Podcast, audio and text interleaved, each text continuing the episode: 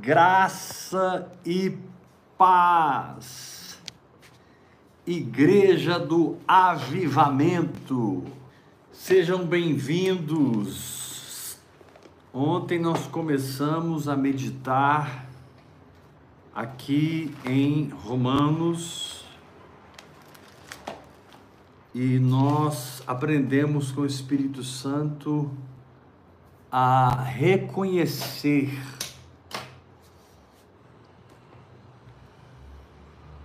o fato do Evangelho de que agora, pois, já nenhuma condenação há para os que estão em Cristo Jesus. Esse estar em Cristo Jesus não é algo que você faz é algo que você aceita que Deus fez. Você não entra em Jesus Cristo, você não está em Jesus Cristo por algum tipo de esforço ou algum tipo de religiosidade. Deus operou em Jesus para que o que Jesus é e fez tornasse seu crédito pela fé. A fé nos é imputada como justiça. A fé nos é creditada como cura, como prosperidade. Ou seja, a fé é o invólucro do evangelho simples que me leva a viver segundo o Espírito. Então, de fato, eu posso levantar as minhas mãos crendo e descansando agora, pois já nenhuma condenação há para os que estão em Cristo Jesus. Aleluia. Eu estou em Cristo Jesus. Como você sabe, apóstolo? Porque eu creio no que Deus fez. Não é que eu me sinto em Cristo Jesus. Não é que eu deseje estar em Cristo Jesus. Mesmo que eu não cresce, eu estaria em Cristo Jesus. Só não estaria desfrutando dos benefícios. Mas mesmo sem a fé, eu estou em Cristo Jesus. Agora, a fé muda o meu quadro e ela se torna a minha justiça, ela se torna a minha condição e quanto mais eu creio nesse estar em Cristo, quanto mais eu entendo a consciência espiritual desse estar em Cristo, mais vitórias eu vou experimentando no meu dia a dia. Sabe, amados, a vida espiritual foi programada para o seu dia a dia. Vida espiritual não foi programada para um culto de domingo à noite. Muito abençoado. Ainda que quando a gente tem um culto muito abençoado, é maravilhoso. Mas Deus não programou o evangelho para um culto. Deus não programou o evangelho para um sistema religioso. Deus programou o evangelho para que o seu espírito fosse a sua experiência em Cristo Jesus mais de 200 vezes no Novo Testamento, Paulo usa a expressão em Cristo Jesus, por Cristo Jesus, através de Cristo Jesus. Mais de 200 vezes Paulo mostra a realidade de que eu não preciso fazer nada a não ser aceitar o que Deus fez em Jesus para mim. Porque Deus amou o mundo de tal maneira que deu seu Filho unigênito, para que todo aquele que nele crê não pereça. Não pereça no pecado, na doença, na pobreza, nas maldições, mas em lugar de perecer, tenha vida eterna, tenha o Zoe, uma vida que nunca teve início e nem jamais terá fim. Amém, Jesus. E meditando em Romanos 8, a gente percebe claramente aqui a vida no espírito, a gente percebe claramente aqui a mortificação da carne, a gente percebe que claramente o guiar de Deus, o testemunho do Espírito, o clamor da criação aguardando a manifestação dos filhos de Deus, o gemido da criação, o nosso gemido, e também, diz assim, também no verso 26, semelhantemente o Espírito nos assiste em nossa fraqueza. Criação geme, o Espírito geme, nós gememos, porque estamos ainda usando esse corpo de Adão. Temos uma nova natureza, mas habitamos num corpo capaz de pecar. Se você não vigiar sobre sua própria alma, transformando-a por uma vida de fé, seu corpo irá pecar. Porém, se você decidir que não vive mais por vista, não vive mais por sentimentos, mas vive por fé e na fé você descansa, a fé tem esse poder de comunicar a graça de Deus. A fé que você vivencia, pratica, opera nela, tem o poder de transferir a graça de Deus, que nada mais é a substituição do Éber por Cristo, do eu por Jesus, de um ego inflado pela presença maravilhosa do Espírito Santo. E você então é santo, é puro, é justificado, porque você creu e houve uma substituição de quem você é por aquilo que Jesus é. Você então pode levantar as mãos e dizer: Eu sou. Isso é pura graça de Deus que vai trabalhando no seu caráter, trabalhando na sua mente, trabalhando nas faculdades do seu espírito. A graça é a doação de Deus, a liberação do próprio Deus para aquelas áreas da nossa vida que carecem de substituição do natural para o sobrenatural. A graça é o fornecimento ilimitado da provisão divina para qualquer área em que você ainda viva no natural ainda viva na carne, a graça vem para ser o elemento substituidor do carnal pelo espiritual. E você então vai de fé em fé, de glória em glória. E a Bíblia diz que a vereda do justo é como a luz. A graça, ela abre as possibilidades da luz e ele diz que é como a luz da aurora. Ela vai brilhando mais e mais, até que, pela graça de Deus, você atinge a perfeição.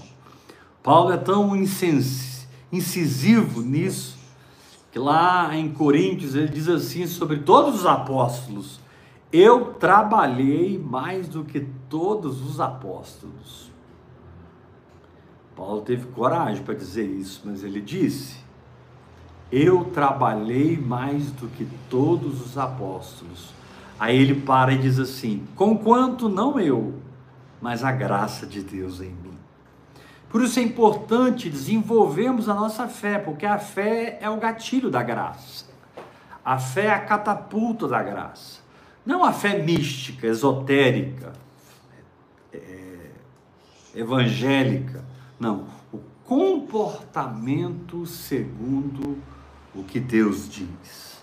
Aquela comunhão com o Espírito Santo que transfere entendimento, que se torna mentalidade, se torna confissão, sara as minhas emoções, muda meu comportamento, e essa fé então vai liberando graça e mais graça e quando eu preciso, vem mais ondas e ondas de graça. Não porque eu sou perfeito, mas porque eu vivo pela fé. Não porque eu sou santo, mas porque eu vivo pela fé.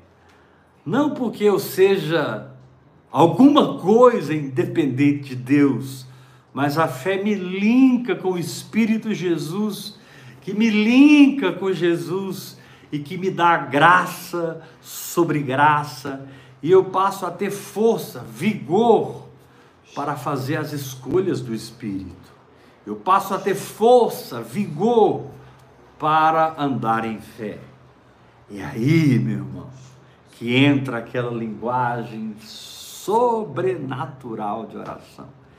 Quanto mais eu oro em línguas, mais eu edifico a minha fé, mais eu batalho pela minha fé, mais eu robusteço a minha fé. E quanto mais eu fortaleço a minha fé, mais a minha fé pega da graça de Deus, absorve como uma esponja a graça de Deus. E quanto mais eu absorvo a graça de Deus, mais eu tenho força para mudar. E eu descubro que toda hora é hora de mudar. Mas não são mudanças que brotam no esforço próprio, independente do espírito, mas daquele esforço que te leva ao descanso e que traz o espírito, que manifesta o espírito derramado, que ministra o espírito derramado. E então você pode vencer a doença, o pecado, a pobreza e a miséria, porque o justo viverá pela fé. E em última instância, é a fé que começa, é a fé que desenvolve e é a fé que termina todo o processo. É a fé que starta, é a fé que dá continuidade e é a fé que conclui as etapas na nossa vida. Ah, como é importante estarmos atentos ao Espírito Santo como é importante estarmos prestando atenção por dentro. Muitas vezes nós somos tão atacados na nossa mente por Satanás, somos tão afrontados nas nossas emoções em relacionamento com pessoas, família, patrão, amigos, sei lá. Somos tão afrontados e nos pegamos sentindo coisas terríveis, nos pegando sentindo medo, raiva, amargura, mas você descobre que isso é simplesmente oportunidades para que você mergulhe mais na prática da palavra de Deus. Glória a Deus. No exercer da palavra de Deus. No ativar da sua fé e quando você faz isso e esses sentimentos vêm, eles não te vencem, eles não te dominam, porque sua casa está edificada sobre a rocha. Sua casa está edificada sobre a rocha. O que é a graça de Deus? Em última instância, a graça de Deus é uma casa edificada sobre a rocha. A casa é construída pelo Espírito Santo. A rocha é Cristo.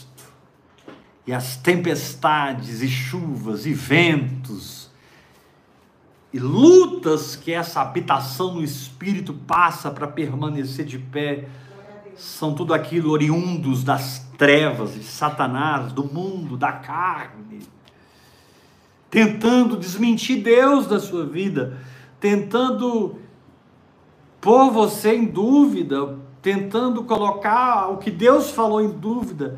Só que você já passou dessa fase, você já cruzou a linha. E para você é tão simples ouvir o Espírito Santo. Amém. Para você é tão simples seguir o Espírito Santo.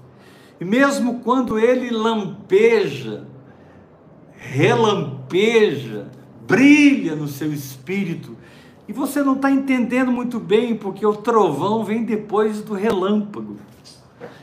E Deus relampeja primeiro, depois ele troveja no nosso espírito. Primeiro ele brilha e depois vem o entendimento. E às vezes, entre o relâmpago e o trovão, em termos do espírito, passam-se meses, passam-se semanas. Eu confesso que na minha vida de oração em línguas, entre alguns relâmpagos e alguns trovões, passaram-se alguns anos. É, Deus relampejou no meu espírito e só depois de alguns anos é que o trovão veio. E o relâmpago fala da revelação, o trovão fala do entendimento. Aleluia. Das coisas que Deus falou comigo, eu só fui entender de verdade o que Ele estava querendo comunicar comigo cinco, seis, sete, dez anos depois.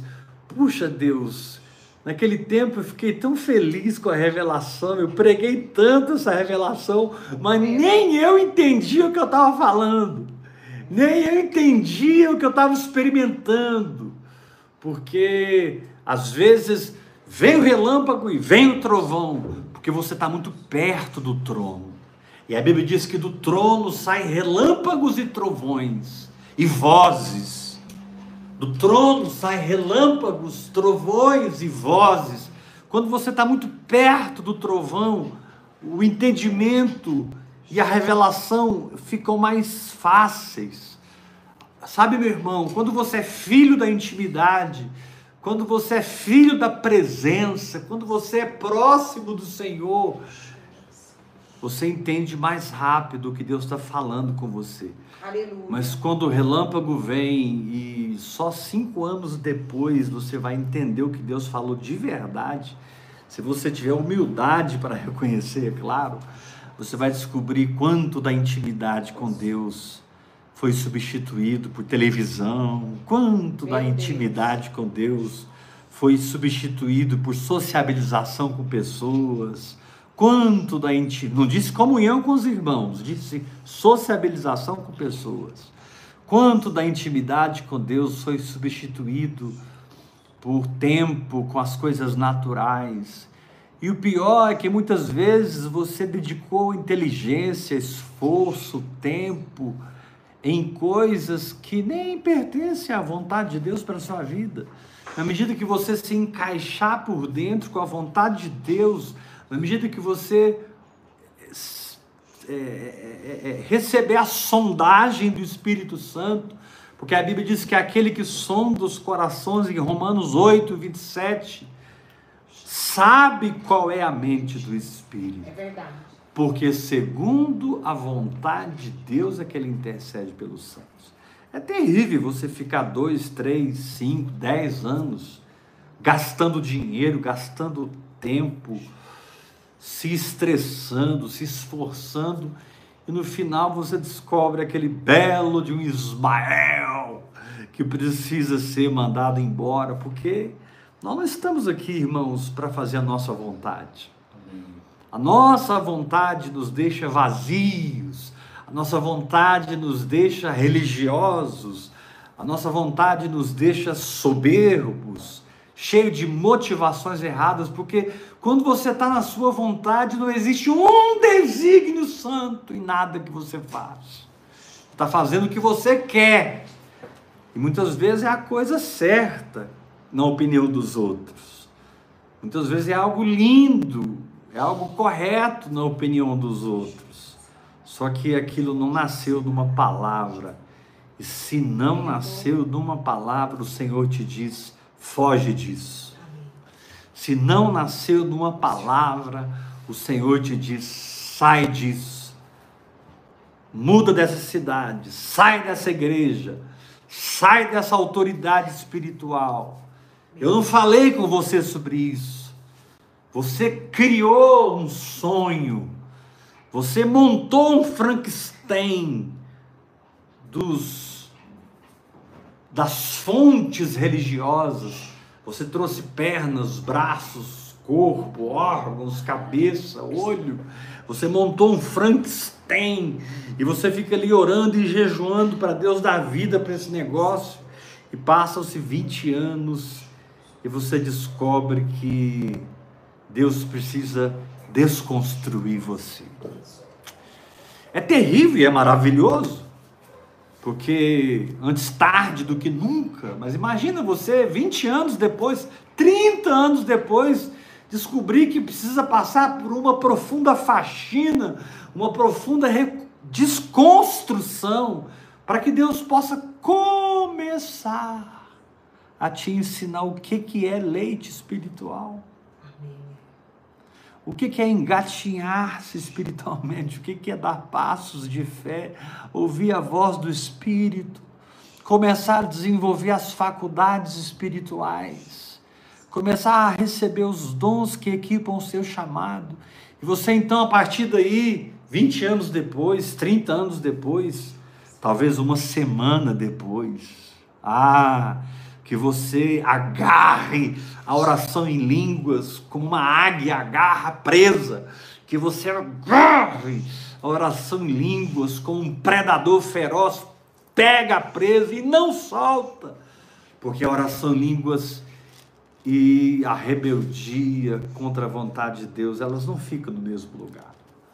A oração em línguas e uma vida fora do funcionamento orgânico do corpo de Cristo não vão habitar no mesmo lugar. Ah, mas eu já falo em línguas. Não estou falando de quem fala em línguas. Estou falando de quem anda em oração, hora após hora. Quem é mergulhado em oração, hora após hora. Quem vive em oração, hora após hora. Tem jeito, aqui diz em Romanos capítulo 8, verso 26.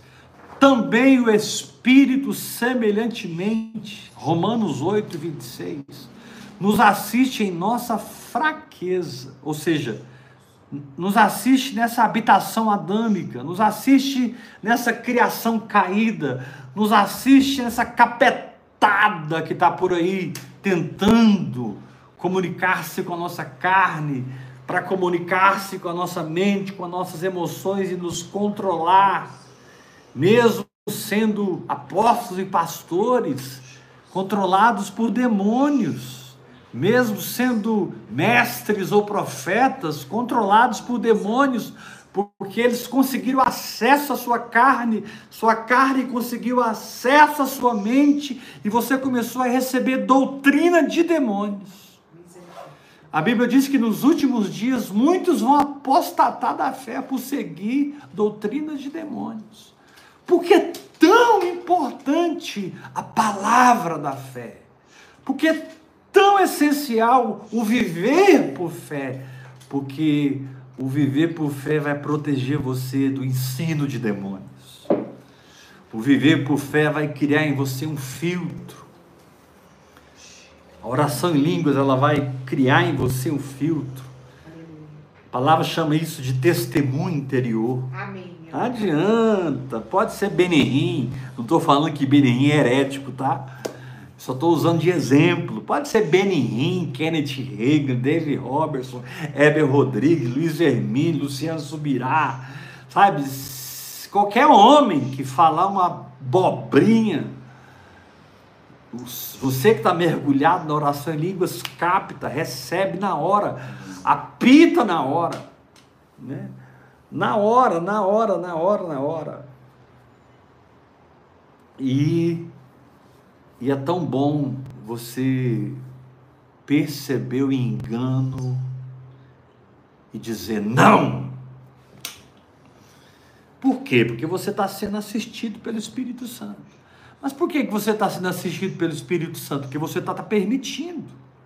Também o Espírito, semelhantemente, nos assiste em nossa fraqueza, ou seja, nos assiste nessa ligação temporária com tudo que é adâmico. A gente tem uma ligação. O pecado foi vencido, mas ele habita na nossa carne. A carne é o quarto elemento, né? Somos espírito, alma e corpo, e carne. Não tem como você dizer, eu não tenho uma carne que não seja carnal. E é incrível como a tendência da nossa alma nunca é para a fé, é para o sobrenatural. A tendência da nossa alma é para a carne. E quando Satanás consegue programar sua mente ou a sua emoção através da sua carne, meu querido, sabe essa planta que o pai não plantou, você tem que orar muito em línguas, muito em línguas, para você entrar nesse processo de faxina e desconstrução. Mas é maravilhoso, porque aqui diz no versículo 27, e aquele que sonda os corações, sabe qual é a mente do Espírito porque segundo a vontade de Deus é que ele intercede pelos santos. Olha que coisa maravilhosa. Eu tenho essa fraqueza de estar ligado ainda com o corpo adâmico, com uma criação caída. A criação está gemendo, aguardando a manifestação da glória dos filhos de Deus. Meu corpo está gemendo, aguardando a vinda de Jesus, para que no arrebatamento eu seja transformado e receba um corpo igual dele. Aleluia! Mas eu ainda vivo na terra com essa fraqueza. E o pior aqui é que diz que eu não sei orar como convém. Mas o mesmo Espírito intercede por nós através de línguas ininteligíveis, através dessa oração sobrenatural. E aí Deus sonda os nossos corações. Qual o objetivo de uma sonda? Puxa, apóstolo, a resposta é muito simples. O objetivo da sonda é sondar. Não, não, ok, mas quando a sonda está sondando, o que ela faz? Basicamente três coisas. Ela descobre algo, ela retira algo ou era ou ela implanta algo. A sonda tem três funções. Quando você está passando uma sonda numa veia, na uretra, quando você está passando uma sonda em, em, em, em alvéolos do coração, quando você está passando uma sonda em, em veias das suas pernas, da sua virilha, quando você está sendo sondado pelo, pelo médico, vamos dizer assim, Ali está acontecendo três coisas. Ela vai sondar você para descobrir algo e eles vão decidir se alguma coisa vai ser retirada ou se alguma coisa vai ser implantada. Hoje existem cirurgias cardíacas seríssimas que a pessoa nem passa pelo corte do seu tórax. A própria sonda vai lá e põe um stent na veia, dilata a veia e acaba com aquela obstrução. O Espírito Santo é assim, ele dilata o nosso coração e acaba com a obstrução da luz, do entendimento, da fé, do amor, do perdão, do dar a outra face, do andar a segunda milha, do deixar a capa e a túnica, dessa vivência tão poderosa no Evangelho. Mas a coisa mais poderosa que essa sonda aqui faz porque ele diz assim: aquele que sonda os corações sabe qual é a mente do Espírito. Uhul! Não é a mente de Einstein, não é a mente de Tesla, não é a mente de Steve Jobs, não é a mente de homem algum, é a mente do meu próprio espírito recriado. É a mente de Cristo pulsante, amalgamada com a minha mente espiritual. Na medida que o Espírito Santo, na oração em línguas, me sonda, ele sabe qual é a mente do Espírito, porque segundo a vontade de Deus. É forte, hein? Segundo a vontade de Deus. Querido,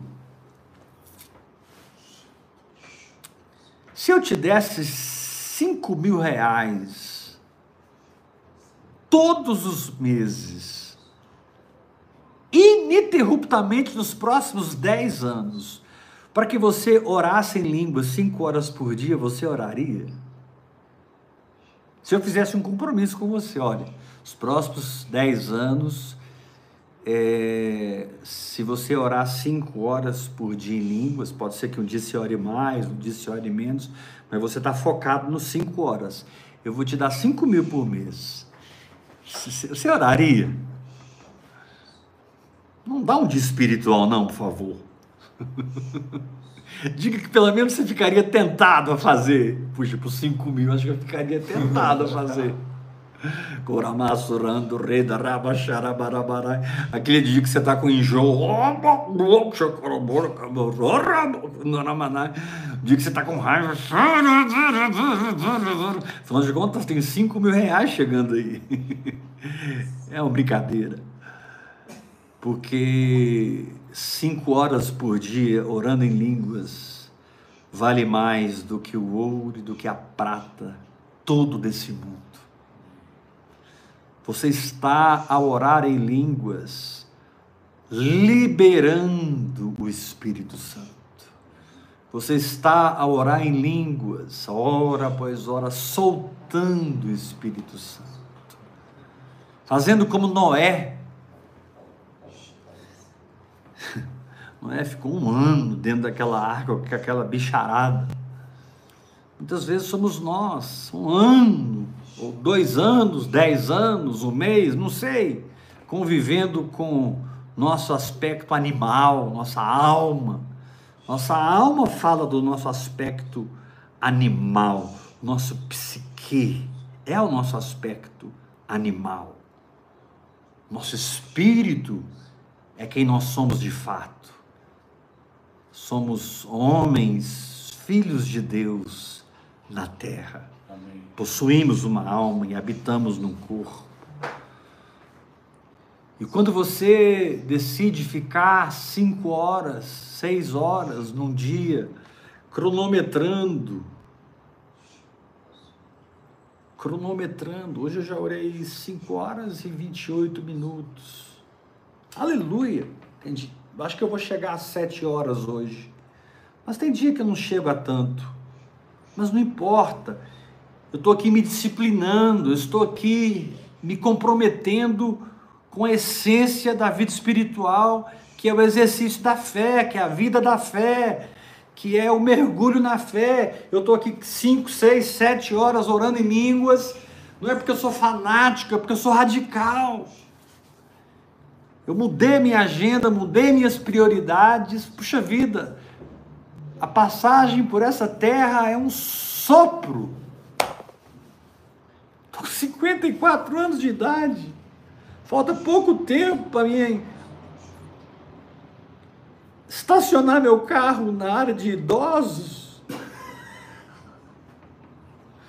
Daqui seis aninhos eu já posso estacionar na área de idosos. Daqui seis aninhos eu posso pegar outras filas. Meu Deus, pouco tempo atrás eu era pastor aqui no interior de Goiás, comedor de piqui com gueroba, franguinho caipira com ovo frito, arrozinho branco com feijão, tomatinho picado. Pouco tempo. A vida voou, a vida passou. Passei tanta luta, tanta guerra, tanta vitória, tanto monte, tanto vale, passei tanta coisa. Mas vai fazer agora 27 anos, está fazendo agora que eu tô rechacatalabarra sorobonai. Eu amarrei uma pedra de moinho do pescoço. Jesus disse: Olha, não faz ninguém tropeçar. Não seja pedra de tropeço. Não seja um escândalo para ninguém. Os escândalos, se você for estudar nos originais gregos, você vai descobrir que eram armas de guerra terríveis. Os exércitos furavam uma profunda vala, enchiam de pontas e fechavam com folhas e ramos. E o outro exército vinha com toda a força contra esse exército e de repente caía todo mundo nos escândalos, se arrebentavam, morriam, se feriam. E aquilo era uma estratégia de guerra. Jesus diz: Olha, é melhor você amarrar uma pedra de moinho no pescoço e se jogar do que derrubar alguém nesses escandalós. Derrubar alguém nesses escandalós. Ah, Deus me deu a opção. Puxa vida, como eu já fui cabeçudo, como eu já fui fraco, como eu já pequei, já errei nesse processo, mas descobri a oração em línguas e no meio de tudo que eu estava passando, eu estava passando mergulhado. Céus e terra se movendo e eu mergulhado. Meu mundo desabando e eu mergulhado. Querido, deixa eu te falar uma coisa. Deus não é responsável por nenhuma prova de fogo que você está passando. Tiago, capítulo 1, diz que Deus não tenta ninguém e nem ele pode ser tentado pelo mal. Nós somos tentados pela própria cobiça da nossa carne, pelos próprios problemas da nossa alma e acabamos nos metendo em situações terríveis. Mas eu descobri uma coisa também, que no meio desses dessas quedas, desses pecados, no meio dessas cabeçadas, desses erros e enganos, para quem não para de orar em línguas, uma linha de soberania é estabelecida. Aleluia. Para quem passa por tudo isso orando em línguas, um, um, caminho de soberania é estabelecido. É por isso que no versículo 28 ele diz assim: depois de falar que ele ora por nós através da oração em línguas, ele sonda nossos corações, ele traz o plano de Deus para a nossa vida, a vontade de Deus para a nossa vida. E aí, na sequência, e por causa da oração em línguas, é claro, não descontextualize o texto. Ele diz assim no verso 28: Sabemos que todas as coisas cooperam para o bem daqueles que amam a Deus Puxa vida, eu passei tudo que eu passei, mas eu sempre amei o Senhor, eu amei o Senhor, eu amo o Senhor, eu amo Ele desde o dia que eu o vi, desde o dia que eu o encontrei, desde o dia que eu nasci do Espírito e pude contemplá-lo. Eu amei, eu me apaixonei, e isso nunca mudou. E eu passei tudo que o inferno pôde inventar de estratégia, de armadilha, de guerra contra mim mas aqui diz que todas essas coisas que eu passei cooperaram para o meu bem, cooperaram para a minha cura emocional, cooperaram para a transformação da minha mente. Deus não produziu esses desertos, Deus não produziu esses vales da sombra da morte, Deus não produziu essas fornalhas acesas sete vezes mais, Deus jamais produziu essa cova dos leões, mas Deus é um Deus que te faz imune ao fogo. Está escrito lá em, em Hebreus 11: pela fé extinguiram a violência do fogo. Eu sei o que é isso. Aleluia! Pela fé, Daniel fechou a boca dos leões. Fechou a boca dos leões. Aqueles leões não comiam, eles só comiam quem era jogado para eles. Eles viviam famintos. Mas quando Daniel entrou naquela cova, o anjo do Senhor desceu ali e fechou a boca de cada leão. E por mais que os leões tentassem pensassem, se estimulassem a atacar Daniel, eles estavam impedidos. Querido, a sua fé impede o diabo. A sua fé estabelece uma linha de soberania. E aí, quando eu olho para a minha vida, do ponto A ao ponto B, do ponto B ao ponto C, do ponto C ao ponto D, ai, ai, ai, do ponto D ao ponto E, Socorro, Jesus, do ponto E ao ponto F. G, H, I, J, L. Sabe, na medida que eu fui passando por essas etapas, orando em línguas, uma linha de soberania se estabeleceu, de maneira que eu prevaleci, de maneira que eu prevaleço, de maneira que eu continuarei prevalecendo, porque maior é o que está em mim do que o que está no mundo. Porque quem é nascido de Deus o guarda e o maligno não lhe toca. Porque eis aí vos dei autoridade para pisar de serpentes escorpiões e sobre todo o poder do inimigo, e nada absolutamente vos causará dano algum. Porque ele, sendo santo, se fez pecado por mim, para que pelas sua condição de pecado, eu me tornasse a justiça de Deus. Eu sou a justiça de Deus em Cristo Jesus. A justiça não é algo que eu faço ou deixe de fazer depois de ler a Bíblia. A justiça é a minha nova natureza jorrando Cristo de dentro Aleluia. de mim. Essa justiça é a minha nova natureza jorrando Cristo Cristo dos meus olhos, Cristo nos meus pensamentos, Cristo dos meus sentimentos, no meu, nas minhas atitudes, Cristo na minha fala.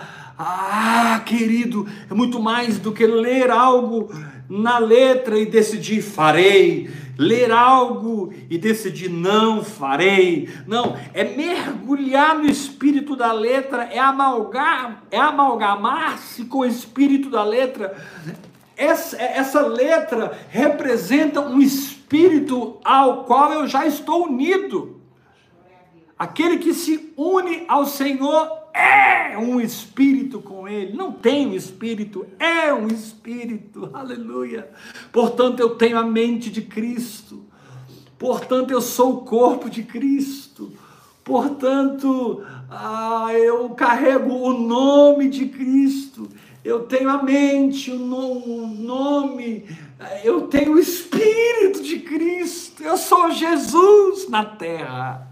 A palavra de Deus diz que lá em Antioquia, os irmãos foram primeira vez chamados de cristãos.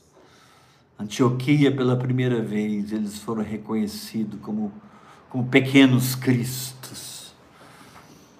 Aleluia. Você é um pedaço de Jesus andando por aí, meu irmão. Então é muito importante que você viva na vitória da nova natureza. Mortifique a sua carne, se santificando mais a cada dia. Aprenda a ser guiado pelo Senhor.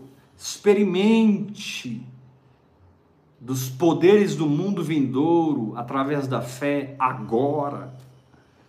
Conheça a vontade de Deus, porque ela é boa, perfeita e agradável. Experimente a vontade de Deus. Saiba que todas as coisas cooperam para o bem daqueles que amam a Deus, daqueles que são chamados segundo o seu propósito. Caramassurradará. Aí ele vai dizer qual é o propósito, versículo 29 de Romanos 8. Porquanto aos que antemão conheceu, também os predestinou. Uhul!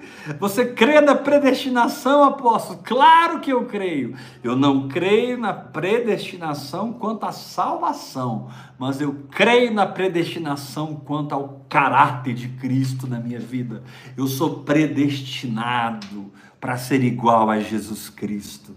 Aqui diz: porque aos que de antemão conheceu, também os predestinou para serem conformes à imagem do seu filho a fim de que ele seja o primogênito entre muitos irmãos.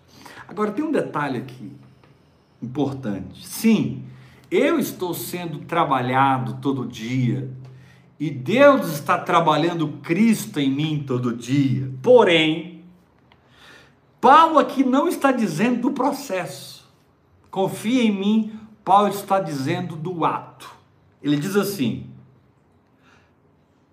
Sabemos que todas as coisas cooperam para o bem daqueles que amam a Deus, daqueles que são chamados segundo o seu propósito. Qual o propósito? Porquanto aos que de antemão conheceu, também os predestinou para serem conformes a imagem do seu filho. Eu já sou por dentro, conforme a imagem do seu filho. A fim de que ele seja o primogênito entre muitos irmãos. Tá vendo? Não é um processo, é família. Ainda que eu esteja num processo, eu estou na família. Ainda que eu estou na família e tenho o sangue da família, eu estou num processo. É uma mistura santa, poderosa aqui. E ele termina dizendo no verso 30 assim: E aos que predestinou, a estes também chamou. E aos que chamou, a estes também justificou. E aos que justificou, agora aguenta essa. E aqui é a prova que você já é, que você já se tornou, que você pode andar transcendentemente. Você pode andar curado, andar na prosperidade de Deus, andar na santidade de Jesus Cristo. Você pode ter pureza de coração, firmeza de espírito. Ah, querido. Salmo 51, Davi diz: Senhor, cria em mim um coração puro, renova dentro em mim espírito inabalável. É isso que o novo nascimento nos deu. O novo nascimento nos deu esse coração puro, eu já tenho. O novo nascimento já me deu esse espírito inabalável. Eu só preciso viver segundo o espírito, porque ele já é inabalável contra o pecado e a doença, contra a pobreza e a miséria, contra as maldições e todo principado e potestade. O espírito já é prevalecedor. E ele diz: e aos que predestinou, a este também chamou, e aos que chamou, a estes também justificou, e aos que justificou, a estes também glorificou. Ei, glorioso! Ei, gloriosa! Saia de toda condenação saia de toda acusação. Deus é maior do que o seu coração. A justiça é uma dádiva, e a força da justiça é o alimento da sua fé, para que a graça transborde, não letra, porque a letra mata, mas transborde o espírito daquela verdade na sua vida, de maneira que você manifeste aquela verdade, traga aquela verdade do céu para a terra, de maneira que as pessoas ao olharem para você vejam a manifestação daquela verdade. Paulo é tão forte que ele diz assim no verso 31: Que diremos, pois, à vista dessas coisas? Paulo ficou esbabacado com ele mesmo. Que diremos, pois, à vista dessas coisas? Se Deus é por nós, quem será contra nós? Aquele que não poupou seu próprio filho, antes por todos nós o entregou, antes por todos nós o entregou. Porventura não nos dará, olha a graça aí, não nos dará graciosamente com Ele todas as coisas? O processo não te impede de receber a herança.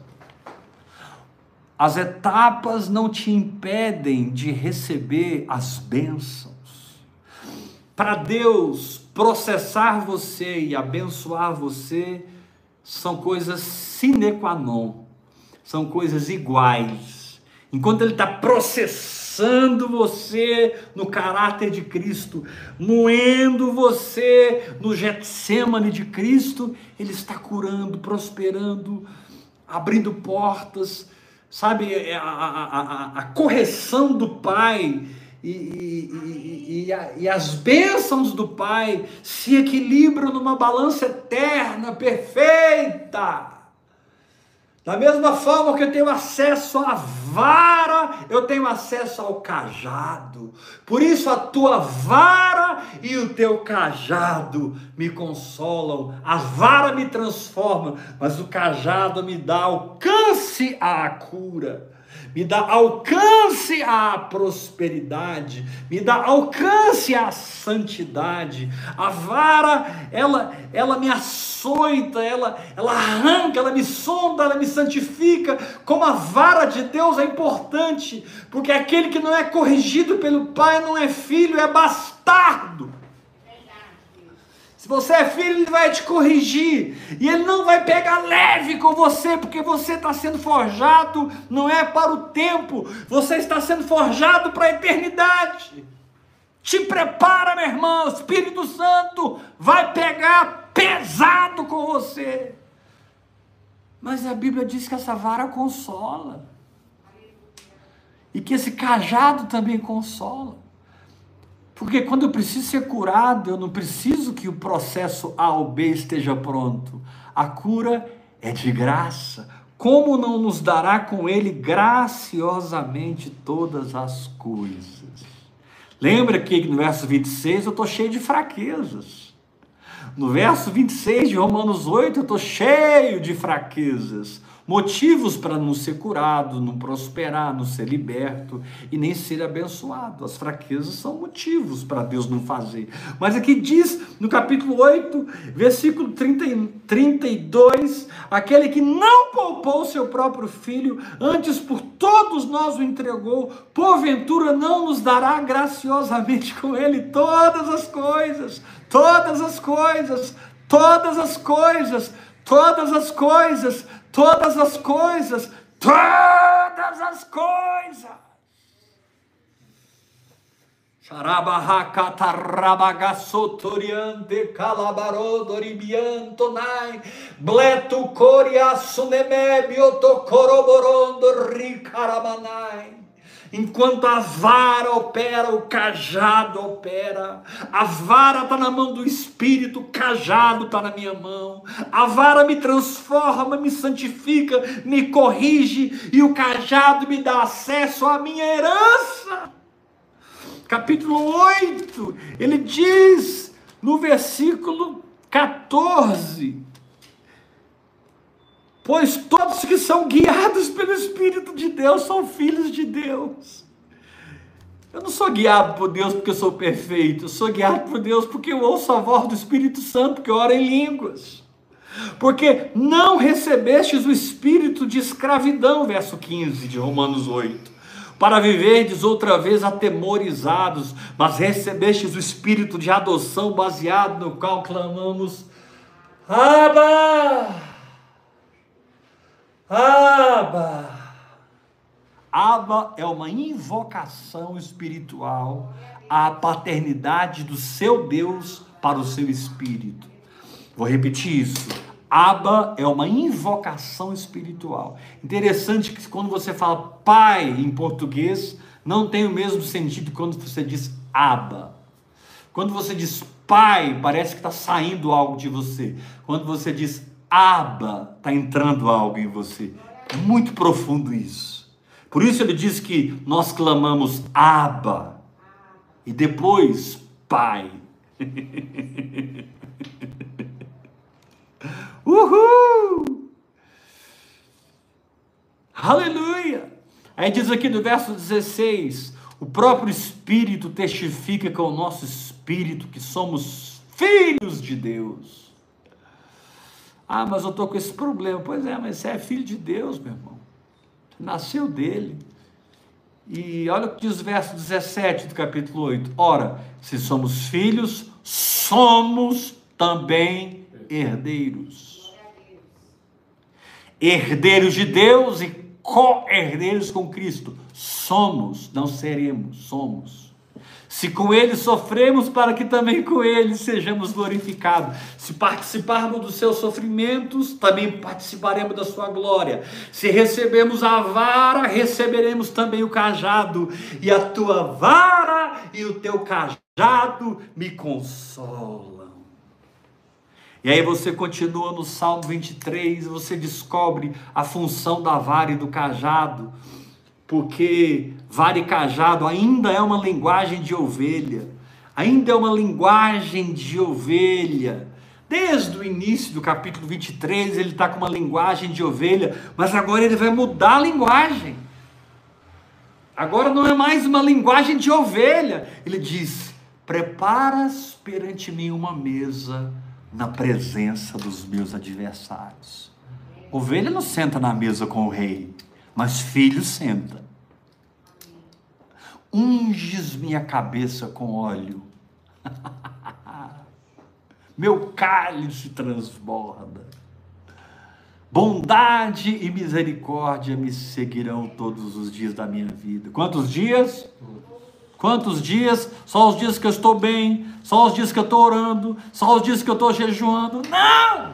Eu dependo da graça. Eu estou conectado com a graça. Eu estou mergulhado no feito. Eu estou abraçado com a cruz. E enquanto eu estou sendo processado para me tornar Cristo, eu estou sendo abençoado no Cristo que eu já me tornei pela fé. É doideira essa mistura, mas ela é poderosa. Por um lado, eu estou sendo transformado, por outro lado, eu já fui transformado. Por um lado, eu serei, por outro lado, eu sou. E aí está o consolo, porque quem ama Jesus quer ser processado, aceita as etapas, aceita os juízos, aceita os puxões de orelha aceitam os açoites, mas também não perdem as bênçãos por terem fraquezas, pecados, situações. Eles não perdem as bênçãos porque eles têm o cajado que puxa para cá o que é meu, porque eu sou herdeiro. Meu Deus, pegue Romanos 8 e leia cem vezes. Até que você seja livre de toda religiosidade. Paulo diz assim, no verso 33, quem tentará acusação contra os eleitos de Deus? Quem? Quem? Quem nos. É Deus que nos justifica. Quem os condenará?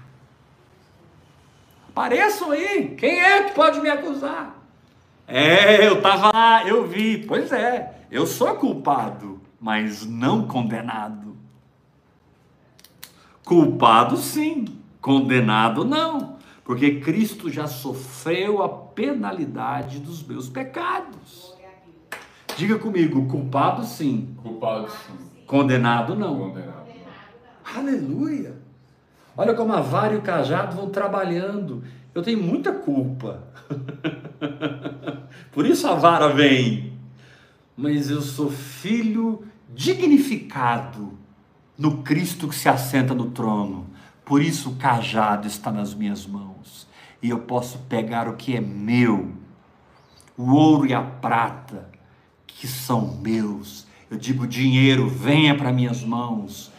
Amigos espirituais, equipe apostólica, reapareça no meu ministério. Ah, eu posso entrar no espírito da fé, porque eu estou consolado pela vara e pelo cajado. Tem gente que só quer o cajado, tem gente que só quer vara, é verdade. Tem gente que só quer vara. É o evangelho da vara, do juízo. É o evangelho da, sabe, ele só quer experimentar o que o filho mais velho experimentava. Ah, eu trabalhei a noite toda, eu trabalho o dia todo. O senhor nunca me dá um cabrito. Ele conhecia muito, ele, o filho mais velho conhecia muita vara, lá em Lucas 15. Mas o filho pródigo aprontou, se meteu com prostitutas, perdeu a herança, mas ele tinha na mão o cajado.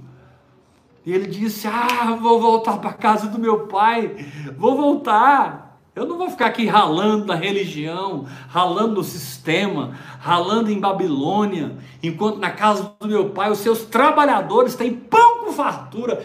Eu vou voltar. O mais novo tinha o cajado, o mais velho tinha a vara. Deus quer unir essas unções nessa noite. Deus quer que nessa noite você pegue a vara e o cajado e se sinta consolado, pastoreado, cuidado, fidelizado. Meu querido, tu está fidelizado. O Senhor te diz: o que eu comecei, eu vou terminar. O Senhor te diz: Ei, eu sou poderoso para guardar o seu depósito até aquele dia. Descansa. Para. Adora. Tem o momento de pedir, sem dúvida. Tem o momento de guerrear, amarrar o diabo, sem dúvida. Tem o momento de falarmos com a nossa própria alma através do louvor e da confissão da palavra. Mas sabe, querido, adorar, agradecer, falar em línguas. São práticas que precisam estar num lugar mais alto.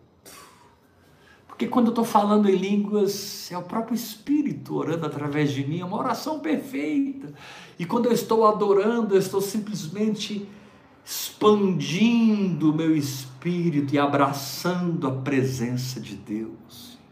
Eu estou me embebedando de Deus ao adorar. Eu estou me encharcando de Deus ao adorar. Isso ativa as faculdades do meu espírito. A adoração ativa os dons que estão embrionários no meu espírito. Ah, meu querido, a adoração ela é poderosa. Ah, se você pudesse entender o que é pedir menos e adorar mais. Você ia viver encharcado de Deus. E você diria como salmista: Olha, gente, quer saber? Eu tenho que contar, não adianta. Vocês vão achar que eu sou soberbo. Vocês vão achar que eu pulei o corguinho de fasto. Expressão goiana: pulei o corguinho de fasto. Mas não, eu estou falando sério. Bondade e misericórdia me seguirão. Uhul! todos os dias da minha vida. Todos os dias da minha vida. Eu tenho um Deus que é por mim. Eu tenho um Pai. Eu tenho Abba. Abba. Abba.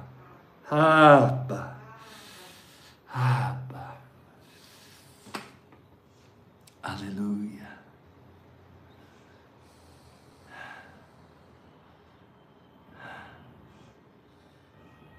Essa noite eu não ensinei nem preguei. Essa noite eu profetizei. O que aconteceu do momento que eu abri a minha boca até agora foi uma profecia. Eu, se fosse você, pegava essa profecia e escutava ela várias vezes no dia, para que você possa viver o sobrenatural de Deus para a sua vida. Vamos terminar esse culto fazendo a nossa oferta. Amém? Nós estamos com um grupo de mais de 550 filhos na fé. E esse grupo vai para duas mil pessoas em pouco tempo. Mas não é um grupo de blá blá blá. É só vida do Espírito e fé. E eu creio que Deus está ungindo aqueles 550 e poucos discípulos para serem mantenedores fiéis e mensais Ministério Apostólico Heber Rodrigues ouvir e crer. Sabe, as pessoas vão ofertar com alegria, vão ofertar com prazer.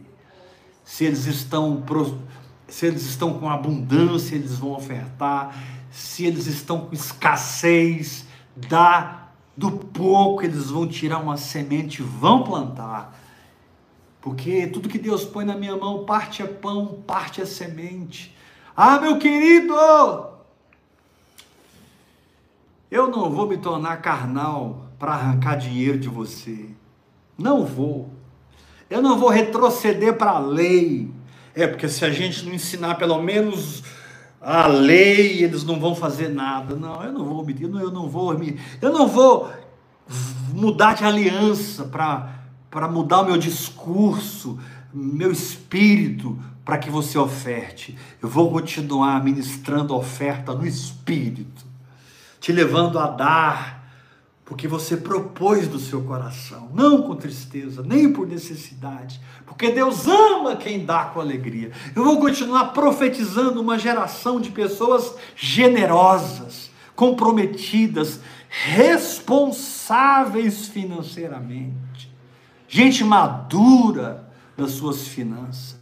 gente que sabem que tudo que tem vem de Deus e da mão de Deus mesmo eles devolvem, da mão de Deus mesmo eles dão. Maturidade, meu querido, é você entender que esses 10 mil reais, esses 20 mil reais, esses 100 mil reais, esses 3 mil reais, eles vêm da mão de Deus e é da mão de Deus que você oferta. Até a sua oferta é uma expressão de graça e graça poderosa. Prepare uma oferta especial essa noite. E você pode ofertar no Gasofilácio Pix, que é o meu CPF ou o meu telefone. Meu CPF 387-553-00120. Meu telefone 629 8223 1222. Aí, apóstolo, você falou muito rápido. Depois você pega o vídeo, volta nessa parte, que vai ficar gravado, vai ficar salvo aqui.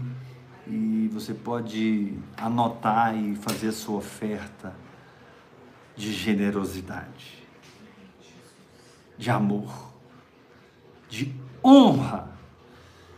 O nosso grupo vivendo em fé. E se você é meu filho na fé, eu te quero no grupo. Ai, apóstolo, é muita mensagem, o pessoal lá é, é um fogaréu, eu não consigo acompanhar.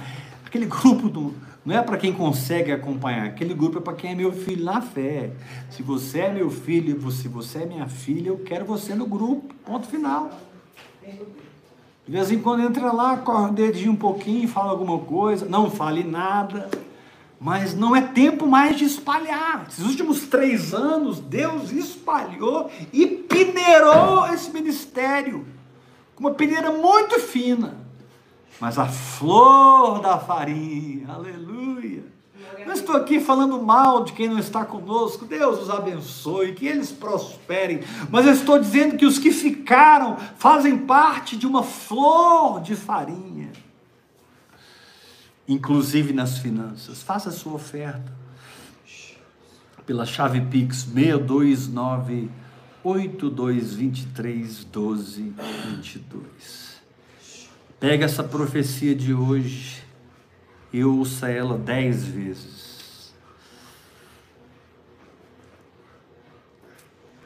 Porque hoje eu não preguei nem ensinei, hoje a mente de Cristo caiu em mim e eu só liberei a palavra profética. Muitos segredos que eu orei em línguas foram decodificados hoje para vocês durante a palavra. Aquele que ora em línguas, ore para que possa interpretá-la. Uma das maneiras mais poderosas da interpretação é quando o espírito profético vem e você se pega falando coisas que nem você sabia que sabia. Você se pega falando da mente de Cristo, de um lugar no Espírito. Uh! Amós 3,7.